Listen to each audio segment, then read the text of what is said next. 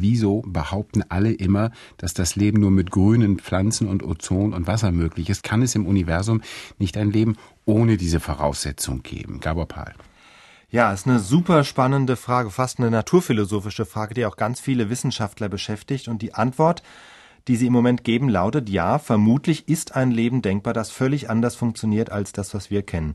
Fangen wir mal beim Sauerstoff an. Da ist es ziemlich klar, es gibt Lebensformen, die ohne Sauerstoff auskommen. Gibt es auch heute, zum Beispiel überall da, wo kein Sauerstoff hinkommt, in Feuchtgebieten oder in tieferen Seen zum Beispiel, wo das Wasser ziemlich still steht. Da ist ab einer bestimmten Tiefe kein Sauerstoff mehr, aber es gibt da trotzdem Bakterien, die auch ohne diesen Sauerstoff auskommen. Und man darf nicht vergessen, die ersten Lebewesen auf der Erde hatten weder grüne Blätter noch brauchten sie Sauerstoff. Im Gegenteil, der Sauerstoff war ein Abfallprodukt, das war ein richtiges Gift damals.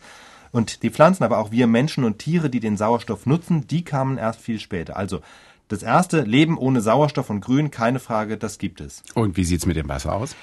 Ja, das ist dann schon ein bisschen kniffliger. Das ist ja die große Frage immer bei den Mars-Missionen. Gibt's da flüssiges Wasser? Man weiß heute zumindest, dass es früher welches gab und das interessiert einen natürlich deshalb, weil sich dann sofort die Frage stellt, wenn es Wasser gab, gab es dann da auch Leben? Für das Leben, wie wir es kennen, ist Wasser absolut essentiell. Es ist das Lebensmedium schlechthin. Es transportiert Nährstoffe in uns rein, in den Organismus rein und Giftstoffe aus uns raus. Die Frage ist, gibt es einen anderen Stoff, der das vielleicht genauso gut könnte? Vielleicht irgendwo, wo es viel kälter ist als bei uns, wo es definitiv kein flüssiges Wasser gibt.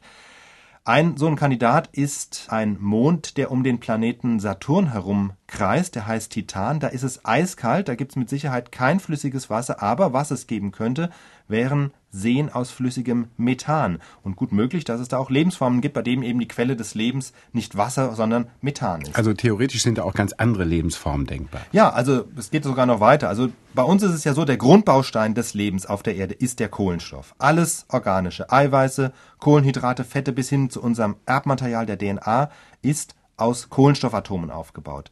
Kohlenstoff gehört nämlich zu den ganz wenigen Elementen, die so vielseitig sind, dass es ganz viele komplizierte Gerüste und Strukturen aufbauen kann, die man eben für sowas Kompliziertes wie Leben braucht. Es gibt aber noch ein anderes Element, das könnte das theoretisch auch, und das ist das Silizium.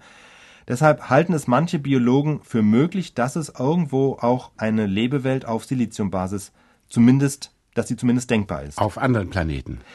In erster Linie auf anderen Planeten, wobei es gibt sogar Forscher, die sagen, rein theoretisch könnte es sozusagen solche exotischen Lebensformen auch auf der Erde geben, vielleicht sogar in unserem Körper, nur dass wir sie noch gar nicht entdeckt haben. Ja, also die sollen dann um uns herum existieren, aber wir haben sie nur noch nicht wahrgenommen. Ja, klar. Gemeint sind ja jetzt nicht irgendwelche grünen Männchen, sondern das könnten Kleinstlebewesen sein, die sich äußerlich kaum von Bakterien unterscheiden lassen.